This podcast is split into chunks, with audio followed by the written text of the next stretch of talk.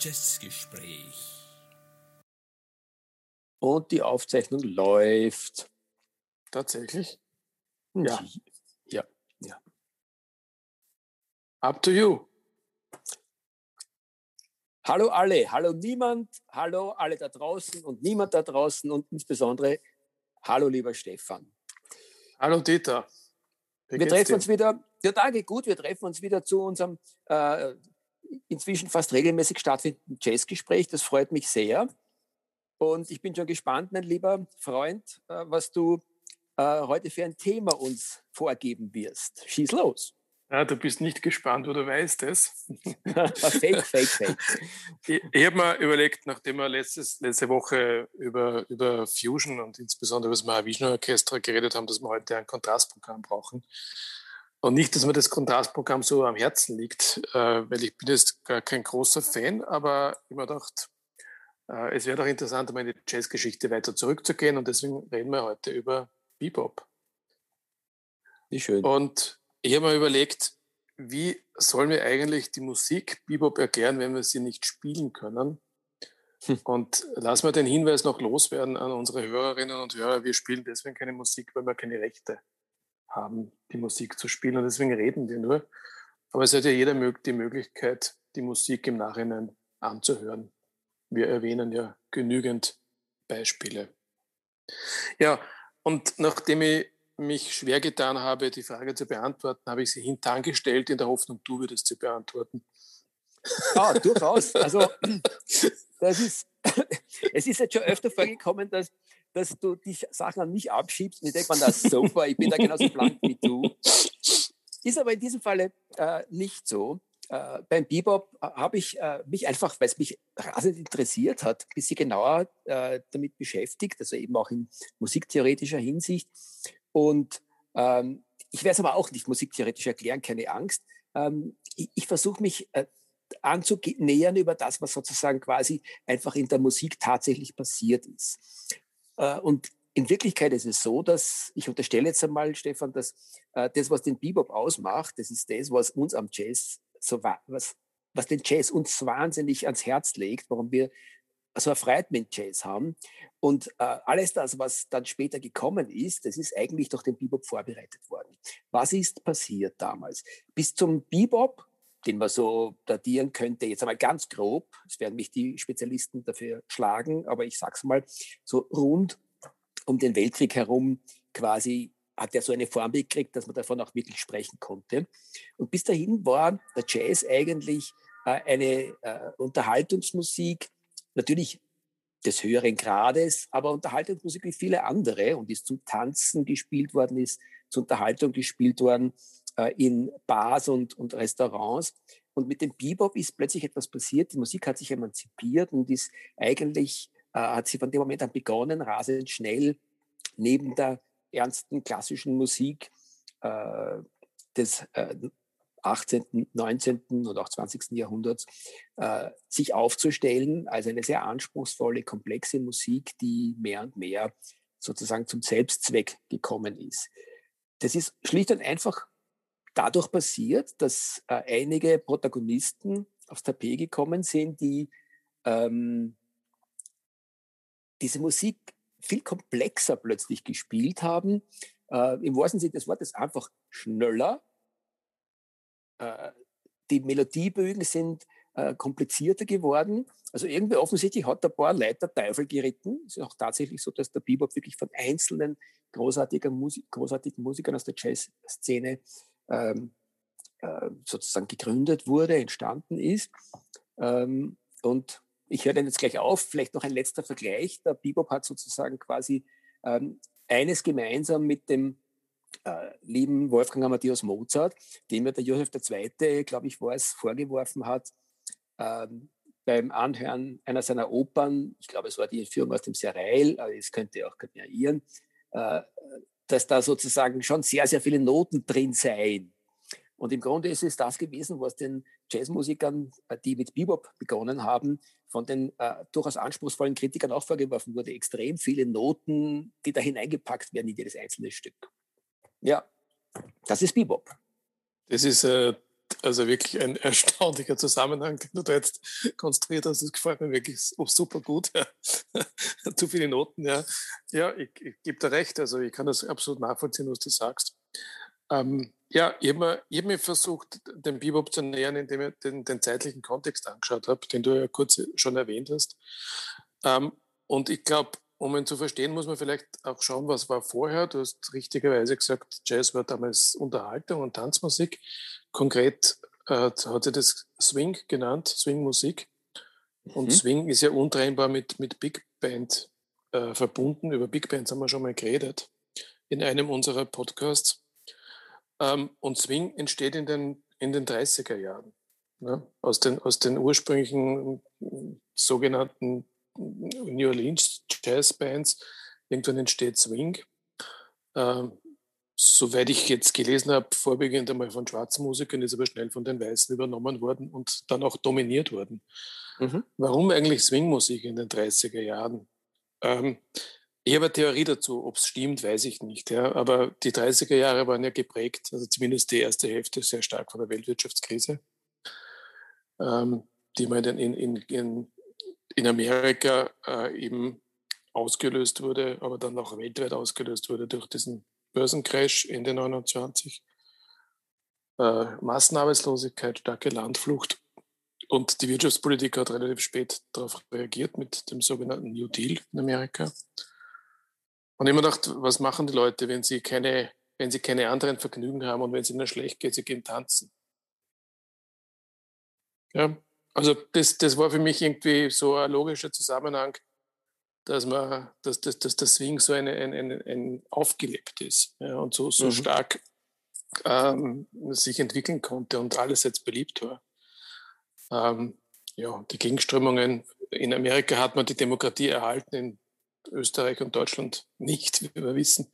Mhm. Ähm, die Nazis haben gegen Swing opponiert, aber es ist ihnen offensichtlich nicht gelungen, die Musik komplett von der Bühne zu verbannen. Ja, und äh, wenn wir jetzt zum Bebop kommen, äh, du hast den, den Krieg erwähnt. Äh, die USA ist, glaube ich, Ende 41 in den Krieg eingetreten, nach Pearl Harbor. Oder war es 40? Weiß es nicht. Ich habe jetzt ich hab's nicht nachrecherchiert. Es war Ende 40 oder Ende 41 war Pearl Harbor Angriff. Mhm. Und äh, was passiert, wenn man in, in, einen, in einen Weltkrieg eintritt? Äh, es werden die jungen Männer eingezogen. Und wenn die Männer eingezogen werden, dann hat die Frau keine Tanzpartner mehr. also, dass das der Niedergang des Swing vielleicht mit verursacht hat, könnte sein, ja. Aber es ist eine kühne Theorie, ich weiß schon, ja. Nein, aber es ist, halt, es, es aber es ist halt grundsätzlich so, dass, also, dass wahrscheinlich in diesen großen Orchestern, die ja, wie, man, wie ich schon erwähnt habe, vorwiegend von Weißen dominiert wurde, die schwarzen Musiker ähm, sich eventuell irgendwann gelangweilt haben mhm. und dann irgendwas Eigenes gemacht haben. Mhm. Ich möchte den Gedanken gern aufgreifen, Stefan, nebenbei nur dazu gesagt, wir sind halt herrlich akademisch, gefällt mir unheimlich gut. Hoffentlich gehen unsere geneigten Hörerinnen und Hörer mit uns mit.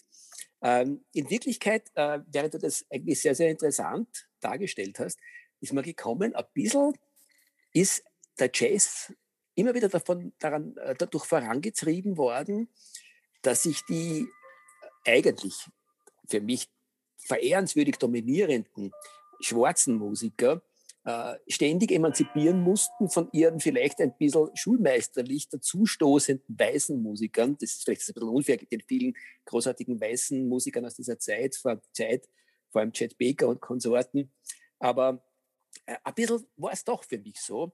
Und es war dann auch immer so, dass die Weißen, äh, Stichwort akademisch, äh, die Geschichte dann alle ein bisschen akademisch angegangen sind und das lebendige, emotionale Element dann ein bisschen so unterbuttert haben.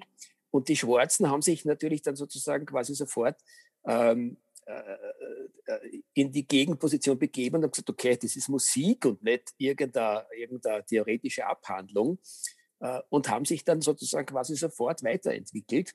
Auch wenn das jetzt möglicherweise, ich bin da nicht wahnsinnig, kein gutes Gefühl, das ist vielleicht jetzt extrem rassistisch, muss ich sagen, aber ein bisschen äh, habe ich das so erlebt und auch der Bebop ist ein bisschen die Antwort gewesen, nämlich aus der Perspektive, die du jetzt aufgeworfen hast, da, dass er sich vom Swing emanzipiert hat und sozusagen quasi die, die geschichtlichen neuen Notwendigkeiten äh, das erforderlich gemacht haben, dass es sich weiterentwickelt. War es auch so, dass ich äh, aus dem Swing, der von den Weißen sehr stark usurpiert wurde und dann äh, ein bisschen in Richtung Cool Jazz sich entwickelt hat, ähm, äh, war das dann auch diese hotte Gegenbewegung, äh, da einfach wirklich wie die Wüde Jagd quasi drüber zu gehen. Und wenn man sich so ein Bebop-Stück anhört, dann sind ganz, ganz viele überhaupt aus der früheren Zeit, so Mitte der 40er Jahre, da geht's los.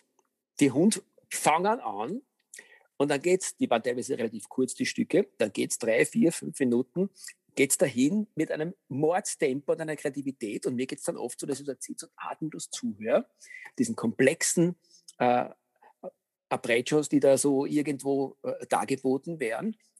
Und zack, dann ist aus und du denkst, boah, was war denn das jetzt eigentlich? Aber ich, ich, bin mir relativ sicher, dass der Zweite Weltkrieg zur Emanzipation der schwarzen Bevölkerung in Amerika schon stark beigetragen hat. Mhm. Ja, mhm. weil, weil, weil die, die Schwarzen waren plötzlich sozusagen gleichberechtigt mit den Weißen. Mhm. Ja, sie haben nämlich auch, sie sind eingezogen worden und haben für Im Krieg Vaterland gekämpft, gekämpft. Für, sein, für ihr Vaterland. Ja, ja, ja richtig. Ja. Ja, und damit wahrscheinlich auch äh, zumindest eine gewisse Anerkennung erreicht. Also denke, dass das schon eine Rolle spielt.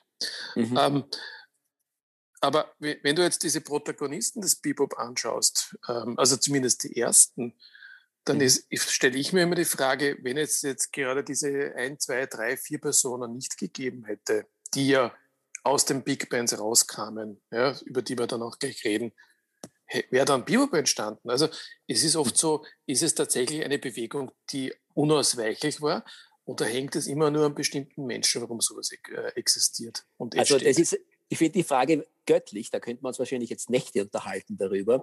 ähm, ich meine, weißt du, mir fällt sofort der John Coltrane ein und der Miles Davis, unsere beiden Schatzerl, die wir ja so heiß lieben. Ähm, was wäre Jazz und wo wäre er hingegangen ohne diese beiden? Wahrscheinlich äh, wäre er nicht das, was er heute ist. Und ich würde fast sagen, dass das mit Bebop auch so ist. Mir fallen da sofort zwei Maxeln ein, äh, ohne die und ohne ihre Prägung, und einer fällt mir noch mehr ein als der andere, ohne die Prägung insbesondere dieses einen Menschen, der noch dazu, bitte sage und schreibe, ich glaube, der ist 35 geworden und hat wahrscheinlich gerade mal, weil sie, er hat sich mit Sicherheit das Kind schon beschäftigt mit der Musik, sondern später, der hat wahrscheinlich fünf bis zehn Jahre gehabt und hat in dieser Weise die Musiklandschaft geprägt, weit über den Jazz hinaus. Äh, es handelt sich um unseren allseits geschätzten, im Jazz allseits geschätzten Charlie Parker. Und der ist für mich eigentlich der Mr. Bebop. Was der gemacht hat äh, für den Jazz und wie der sozusagen quasi seine, seine äh, wie der seine Art von Musik gespielt hat, das ist genau das, was den Jazz, äh, was den Bebop eigentlich sozusagen quasi geprägt hat, nach meinem Verständnis. Also ja, lange Rede, kurzer Sinn. Ich würde mal sagen, Bebop ist vor allem entstanden, weil es einen Charlie Parker gab, der sich dann kongenial mit dem Dizzy Gillespie zusammengeschlossen hat. Und da kann man ja schon fast an, einem, an einer Hand abzählen. Da gab es noch ein paar andere Leute, die dann in der Zeit mit ihnen gespielt haben. Max Roach, Bud Powell. Äh, ohne die wäre das wahrscheinlich nie in diese Richtung gegangen. Und er hat aus dem Jazz das gemacht, äh, dass heute all jene, die mit Jazz nichts am Hut haben oder nichts am Hut haben wollen, als anstrengend empfinden. Mhm. mhm. Weil das war, das war er vorher nicht. Ja, deswegen Musik war nicht anstrengend. Außer, mhm. Also für mich ist es anstrengend, aber für die allgemeinen äh, Hörgewohnheiten ist sie nicht anstrengend. Mhm. Der Bebop war es dann. Ja, wir sind ja alle dagegen. Für uns ist das unanstrengend, was für andere anstrengend ja, ist und umgekehrt. Genau. Im Internet, im Internet habe ich gelesen, ähm, Miles Davis hätte gesagt, ähm, der Bebop war dann die Musik, die man nicht mehr nachpfeifen konnte, wenn man mhm. unterwegs war zu seiner Freundin. Ob das stimmt, ich weiß es nicht, aber wenn nicht, es ist wenigstens eine gute Geschichte. Und es nein, nein, äh, charakterisiert weil, den Bebop ziemlich gut. Ja, absolut. Weil es sehr wohl so ist, dass wir haben ja äh, gerade beim John Cotton und beim Miles Davis äh, vor vielen, vielen Wochen über das Thema modaler Jazz gesprochen. Und äh, in Wirklichkeit ist es so gewesen, dass der Bebop bereits mit der harmonischen Tradition gebrochen hat. Das, was am Jazz eigentlich jazzig ist, das hat es natürlich schon vorher gegeben, weil auch Blues ist und Soul sind da stark prägende Elemente gewesen. Aber dieses klassische, skalenhafte Spielen, das ist eigentlich mit Bebop aufgekommen. Dass man mhm. sich nicht mehr so rein an einer, einer klassischen Melodie, an einem melodischen Thema, einem harmonischen orientiert hat, sondern da ausgebrochen ist. Und diese ja. vielen Elemente, die es da gegeben hat, die hat eigentlich der Bebop eingeführt. Jetzt ist mir gerade was eingefallen, was du vorher gesagt hast, ähm, wo du die Musik charakterisiert hast, äh, wo dann fünf, sechs Minuten die Post abgegangen ist. Ähm, wahrscheinlich ja, waren es am Anfang nur um die drei, vier Minuten, weil mehr hat man auf der Schellack-Seite, glaube ich, nicht draufgebracht. Ja. Und die, die, damals, also wir reden von den 40er Jahren, Schellack war jetzt das dominierende Medium, die, die Vinylplatte hat es noch nicht gegeben. Mhm. Ähm, und dementsprechend qualitativ hochwertig sind die Aufnahmen, die man heute aus den 40er Jahren leider hat. Ja. Mhm. Und dieser Bruch, den du da beschreibst, das macht auch den Bebop sehr spannend, finde ich. Äh, der ist gerade in dieser technischen Revolution entstanden. Damals gab es noch kein Vinyl und es ist gerade aufgekommen. Und viele der früheren Aufnahmen äh, wurden dann später noch einmal, äh, äh, also die, die Bänder wurden teilweise noch einmal dann auf Vinyl rausgebracht und viele Sessions, glaube ich, wurden dann einfach noch einmal so richtig nachreproduziert. Haben sie die Leute zusammengeholt und gesagt, spielen wir das noch einmal. Also auch das ist ein spannender Aspekt der den Bebop irgendwie sehr äh, lebendig macht.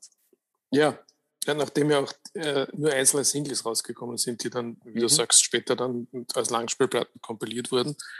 Und ich weiß es nicht, möglicherweise gibt es von Charlie Parker gar nicht so ein richtiges Album in dem Sinn, das als, als Album konzipiert war bei der Aufnahme, oder?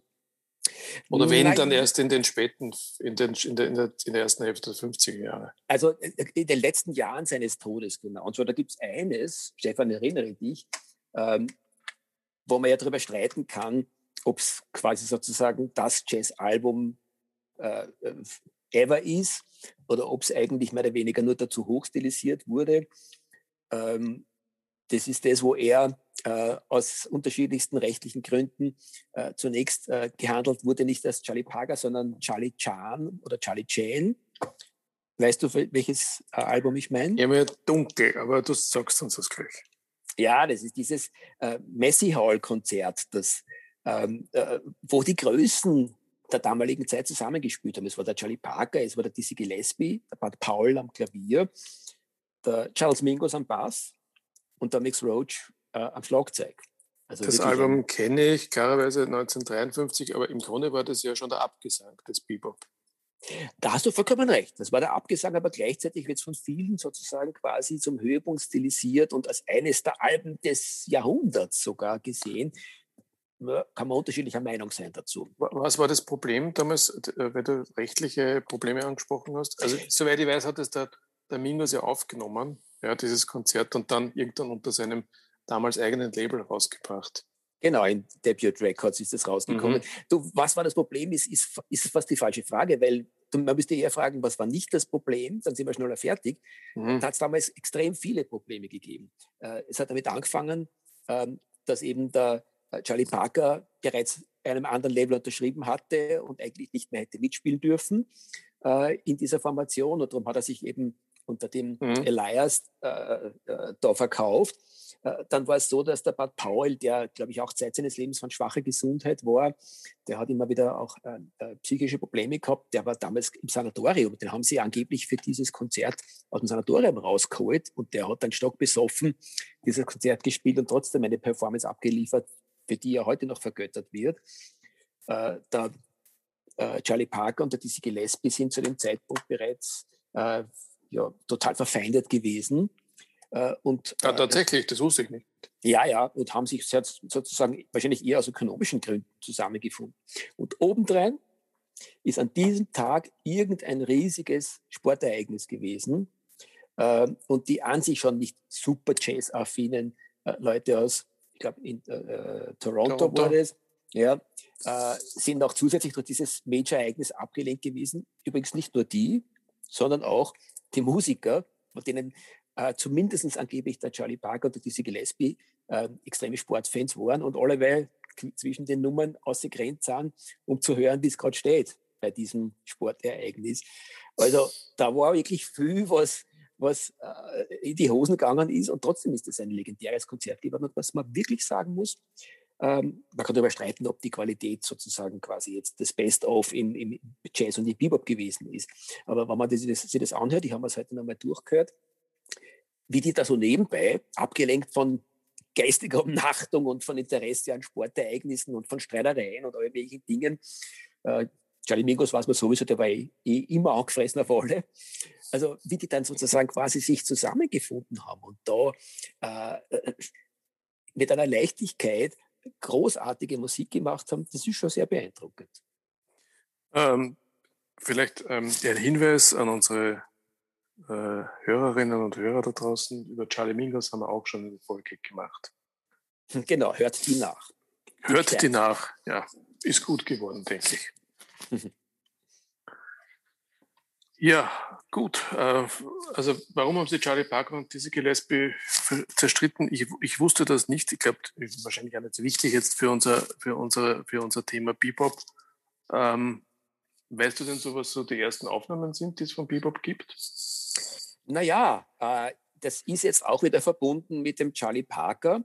Äh, die ersten Dinge, die äh, dann auch in die Jazzgeschichte eingegangen sind, ähm, sind, äh, Gott, ich glaube, es ist irgendwo so um die, äh, irgendwo zwischen die späten 30er und die, und die 40er Jahre bis eben äh, in den Weltkrieg hinein, äh, haben die schon Dinge getan. Eine ganz, ganz berühmte Geschichte sind die äh, Aufnahmen von Charlie Parker, die er für, äh, äh, ich glaube, sie heißen The Dial Sessions. Ob das jetzt hinweist auf, auf das Label, kann ich gar nicht sagen. Aber die müsste man eigentlich auf CD zum Beispiel noch kriegen, äh, als Charlie Parker Complete Dial Sessions Master Takes. Das ist eine von den wirklich sehr, sehr frühen Aufnahmen, die es damals gegeben hat und die man heute eben äh, gesammelt kriegt. Savoy hat übrigens eine, äh, die Savoy Sessions, die auch aus dieser Zeit äh, kommen, die sind jetzt als 10-Inch ähm, äh, Platten äh, erwerbbar im regulären Handel. Ich glaube, die werde ich mir sogar zulegen. Also das wäre ein Tipp für alle, die, die sagen, so richtig schöne, alte äh, Box mit, mit diesen, diesen kleineren LPs sozusagen, die sind auch jetzt wieder erwerbbar. Und das, ist, das sind so richtig ähm, jazzhistorische Sachen gewesen. Ich würde fast sagen, dass der Charlie Parker da am meisten getan hat für, für für dieses Genre. Du hast einige Musiker jetzt erwähnt schon, die, die mit oder, oder neben Charlie Parker gespielt haben. Also ich glaube, Gillespie und Parker waren ja auch in, gemeinsam in einer Band, mhm. zumindest eine Zeit lang. Äh, ein Name ist noch nicht gefallen. Äh, vielleicht kannst du uns über den ein bisschen was erzählen, nämlich den Lester Young. Also Lester Young würde ich dann gerne an dich weiterreichen. Ich hätte mir gedacht, du wirst mich jetzt nach dem Miles Davis Puh, fragen. Nein, Lester Young. Es sei nämlich nur nebenbei erwähnt, dass der Miles Davis äh, auch in dieser Formation gespielt hat und da seine ersten Sporen verdient hat. Aber über den Lester Young hätte ich eigentlich gern von dir was gehört, mein Lieber. Puh, das, ich kann dazu wenig sagen, ja. Wirklich. Also ich, nachdem ich mich mit der Musik sehr, sehr wenig beschäftigt habe. Ich weiß nur, dass Lester Young einer der ersten Tenorsaxophonisten ist, der aufge, aufgetaucht ist. Ne? Ja, und Im, Lester ja, als, Young, als, als Soloist im Jazz. Ja, ja, ja, ja, natürlich. Und das ist, also, äh, wenn, man, wenn man sagt, dass für den, für den äh, Bebop äh, zwei Gestalten prägend waren, wie ich das behauptet habe, so frech, nämlich der Charlie Parker und der Dizzy Gillespie, dann könnte man das eigentlich von zwei äh, Tenorsaxophonisten genauso sagen, nämlich dem von dir angesprochenen Lester Young und von dem äh, gleichwertigen Giganten, dem Coleman Hawkins. Diese beiden sind nämlich auch so ein geniales Paar gewesen, um das sich andere Musiker herumgeschart haben, die beide ihren eigenen Stil hatten. Der Coleman Hawkins eher so ein bisschen ins, ins bluesige, äh, äh, schnellere hinein und, und der Lester Young, The Press, der sozusagen so seine ganz wirklich fast cool Jazz-artige Interpretation des Bebop hatte äh, und mit der Billie Holiday, glaube ich, äh, auch sehr eng war. Mhm. Ich habe gerade aufgemacht, äh, Seite zum Lester Young, ähm, der war in der, in der Count Basie Band. Ähm, während Parker und, und, und Gillespie in der, in der Tommy Dorsey Band waren. Lester Young ist, hat den Charlie Parker vier Jahre überlebt, ist aber trotzdem 50 geworden, weil er schon 1909 geboren ist. Und der Parker ist, ich, das, ähm, 20, ne? Ja. War also elf Jahre älter als der, als der Charlie Parker. Also ich, ich habe den Lester Young im Grunde nur in meinem Hinterkopf, weil auf irgendeinem äh, Live-Album, ich glaube Live at the Carnegie Hall, äh, Lester Young und Charlie Parker zusammen spielen und da gibt es einen äh, relativ langen, langes Stück drauf und das heißt Lester Leaps In. Ja. Mhm. Na, beim Aber Lester, ansonsten, ja. Lester, Lester Young muss man auch dazu sagen, dass, äh, dass äh, da gibt es nicht so, also zumindest kenne ich keine, so wirklich äh, berühmte Alben, Einzel, Einzelalben oder Sessions, äh, wie beim Charlie Parker, das sind ja auch nicht nur Alben, sondern eher Sessions sozusagen quasi, die dann berühmt wurden unter ihrem Namen. Beim Lester Young fiel mir jetzt auch nicht schnell was ein. Der hat einfach in der Zeit irrsinnig viel gespielt äh, und es ist Gott sei Dank was erhalten, aber auch eher auf, auf, auf für mich eher anonymen äh, Alben, das hat meistens irgendwelche Best-ofs, die man sich äh, graben kann. Äh, trotzdem ist er aber auch einer der prägendsten Musiker dieser Zeit geblieben, dessen Name bis heute eigentlich jedem Jazz-Fan bekannt geblieben ist. Ja, aber, aber dis diskografisch gesehen ist, ist der Coleman Hawkins wesentlich präsenter gewesen. Ja, ja, ja das stimmt. Da gibt es auch wirklich also, einzelne schöne, schöne Platten, die bis heute. Äh, so ist es, ja. Ähm, ich hab, sogar ich habe vom Lester, vom, vom, vom Coleman Hawkins Platten zu Hause. Welche sind, welche sind deine Lieblingsplatten von Coleman Hawkins? Puh, nachdem ich nicht wahnsinnig viel habe, äh, ich, ich müsste mal schauen, welche es sind, aber ich habe sicher The Hawk Flies High. Mhm. Das ist allerdings schon eine späte Aufnahme dem Jahr 57. Ähm, ja, Der Rock in, Hi in Hi-Fi, ich glaube, die habe ich nicht. Die ist auch relativ be bekannt, oder? Auch sehr empfehlenswert. Aber da weißt, auch, da weißt auch du besser Bescheid. Da müsste ich mal mein, meine Plattensammlung öffnen. Weil ich im Kopf habe das nicht mehr. Mhm. Na gut, aber ähm, tun wir uns nicht aufhalten damit. Ja, es ist ja egal, welche Platten bei mir zu Hause stehen. Ähm, Na, gar nicht, Stefan. Ich finde es immer spannend. Du bist sehr gut, gut la, la, lass mich suchen und, und, ich, und währenddessen äh, könntest du vielleicht über diese, Gillespie ein bisschen was sagen. oh je, der Stefan überlässt die Bühne heute mir und ich wollte ihn so, sehr, so gerne aus der Reserve locken.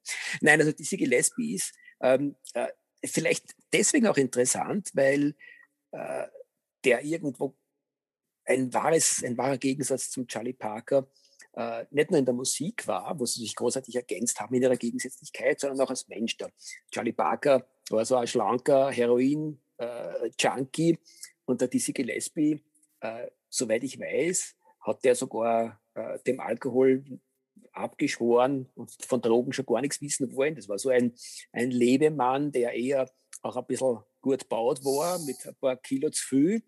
Ähm, und äh, ein, ein, ein Spaßvogel Sonderklasse, was er so als Persönlichkeit äh, alles ausgezeichnet hat. Und wo sie sich aber beide irgendwo sozusagen geähnelt haben, das ist die Art, wie sie ihre Musikinstrumente virtuos, virtuosest, äh, ich weiß, kann man wahrscheinlich nicht steigern, trotzdem virtuosest gespielt haben. Der Charlie Parker am Saxophon und der Dizzy Gillespie an der Trompete und wie die ihre, mit welcher Geschwindigkeit und Klarheit, die die Noten gesetzt haben, das ist schon bewundernswert gewesen. Und der Dizzy Gillespie ist, hat die Chance gekriegt, das einfach äh, viele, viele Jahrzehnte länger als der Charlie Parker zu tun. Äh, der hat ja, der ist ja Mitte 70, Ende 70 geworden äh, und hat bis in die nagel mich nicht fest, ich glaube, bis fast in die 80er Jahre, glaube ich, hat der äh, Musik gemacht. Und, ja, jedenfalls. Und hat er ja auch ein breites Spektrum gemacht. Er ist ja dann aus dem, vom, vom, vom Bebop abgebogen und hat dann, ja, eigentlich hat er, ist er einer der Mitbegründer des World Jazz, würde ich fast sagen. Er hat sich sehr, sehr stark für kubanische, überhaupt für äh, äh ethnologische Musik, südamerikanische Klänge, spanische Klänge interessiert und hat hat dann äh, sich stark auf die afrikanischen Wurzeln zum Beispiel, so wie der John Coltrane, äh, äh fokussiert. Und äh, vielleicht ist nicht alles, was er dann später gemacht hat, äh, unbedingt sehr tiefsinnig gewesen, aber es ist eigentlich alles, jede einzelne Platte von Dizzy Gillespie ist beseelt von einer wahnsinnigen Spielfreude. Also es macht eigentlich alles Spaß. Dizzy Gillespie kann man sich fast alles kaufen und das ist alles schön. Er hat nicht nur die dicksten, den dicksten Bauch, sondern auch die dicksten Backen, wenn er in seine Trompete bläst. Und zwar so, so, die blasen sich so stark auf, dass man fast die Trompete nicht mehr sieht. Also mhm. überspitzt gesagt. Ähm, er ist ein Spaßvogel, du hast vollkommen recht. Das habe ich jetzt wieder gemerkt, äh, wie ich mir äh, das, das Konzert at Newport angehört habe von 1957. Also es ist zwischen Ballstücken längere Ansagen. Also er, er hängt aus dem Spaßvogel raushängen und das Publikum äh, genießt es. Und ähm, du hast ähm, Jazz, äh, kubanische Musik erwähnt. Da könnte ich auf ein Album hinweisen, das nennt sich Afro-Cuban Jazz Moods. Sehr gutes Album, meiner Sicht. Mhm. Und was man vielleicht beim Dizzy Gillespie auch noch äh, erwähnen sollte, er hat eines der bekanntesten und berühmtesten Stücke des Jazz geschrieben. A Night in Tunisia. Mhm. Das man eigentlich eher von Art Blakey kennt, soweit ich weiß, aber es ist von Dizzy Gillespie. Mhm. Ja, Art Blakey. Ähm, Art Blakey geht natürlich schon in, weg vom Bebop, aber ähm, er fängt an im Bebop. Ähm, wer ist mir noch eingefallen? J.J. Johnson zum Beispiel. Mhm. Ist auch so ein typisches Beispiel für also vor allem die, die früheren Aufnahmen, klassisches ja. Beispiel für Bebop. Posaune, äh, ja. Mhm. Über den Thelonious Monk möchte ich heute nicht reden und zwar deswegen, weil wir dem eine eigene Sendung widmen müssen. Unbedingt. Unbedingt. Der ist so oder? eigenständig. Aber du hast genau. vollkommen recht, dass man ihn sozusagen quasi heute erwähnen sollte, weil er definitiv auch den Absolut. Bebop geprägt hat und auch dort angefangen hat. Ja, und, und die, die ersten Platten, die, die, es heut, die es heute noch gibt auf Blue Note, Genius of Modern Music, Volume 1 und 2, die sind tatsächlich aus den 40er Jahren. Und sind also auch Astreiner Bebop. Ja. Genau, und das ist, glaube ich, ein klassisches Beispiel dafür, dass man damalige äh, Aufnahmen, die auf Shellac erschienen sind, dann in einer auf Vinyl zusammengefasst hat. In dem Fall sogar in zwei Platten. Mhm. Mhm. Ähm, ja. Ähm, wenn du nichts mehr ganz Wichtiges zum Bebop hast. Aber ich will dich nicht, ich will dich nicht in die Richtung drängen. Ähm.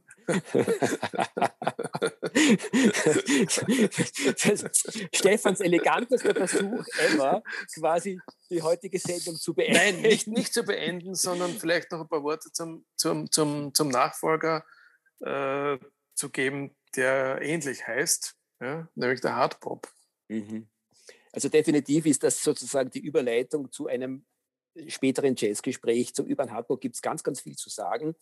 Ähm, aber vielleicht für heute äh, äh, vor allem das, dass er eine natürliche, logische Entwicklung aus dem Bebop ist. Wie der Bebop eine logische Entwicklung bis zum gewissen Grad war, wie wir heute versucht haben äh, darzulegen, aus dem Swing ist der Hardbop eine wiederum logische, konsequente Entwicklung aus dem Bebop gewesen, über die wir uns aber sicher dann in, einer, in einem anderen Jazzgespräch ausführlicher unterhalten sollten, mein lieber Stefan.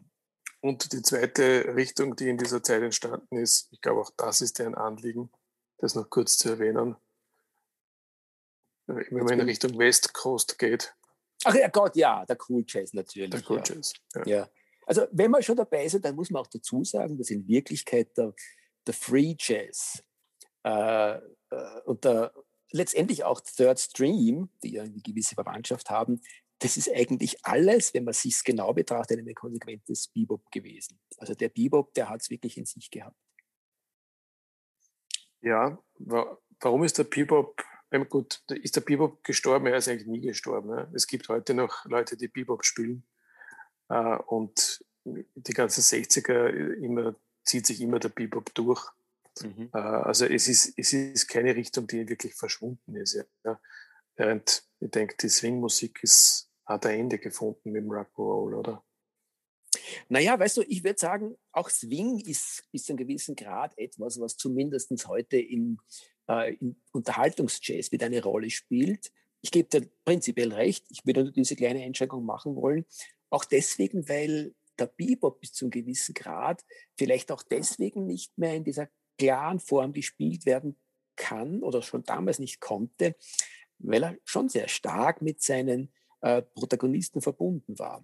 Also wenn man sich, mir ist es heute so gegangen, wenn man sich die Platten, äh, und da komme ich halt immer wieder zum Charlie Parker und zum Dizzy Gillespie, wenn man sich die Platten, äh, insbesondere die Aufnahmen, wo die beiden zusammengespielt haben, wenn man sich das anhört, überhaupt die frühen Aufnahmen, dann denkt man sich, bist du deppert. Die waren technisch so, so auf so einer Höhe. Und die waren auch so kreative Musiker. Und da hast du die ganze Intonation, da hörst sofort, das ist Dizzy Gillespie oder das ist Charlie Parker. Das ist, wenn man sich ein bisschen reinhört, dann wird das jeder hören. Die sind so typisch gewesen, dass jeder, der sich mit Bieber beschäftigt, sozusagen jeder Musiker auch heute Gefahr läuft, dann mehr oder weniger einfach so zu klingen wie die. Und wer würde es schon? Wer will wie andere klingen? Mhm, richtig. Ja, schön. Ähm, mir fällt zum Schluss noch was ein zum Bebop. Bitte, Stefan, schieß los. Salt Peanuts, Salt Peanuts. Ja, ja. oder, oder auch Bebop, Bebop. Ja, genau.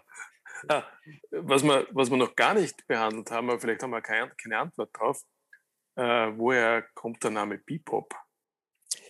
Also da gibt es äh, unterschiedlichste äh, Theorien dazu. Eine die mir nicht ganz unplausibel erscheint, hängt mit diesem Bebop zusammen.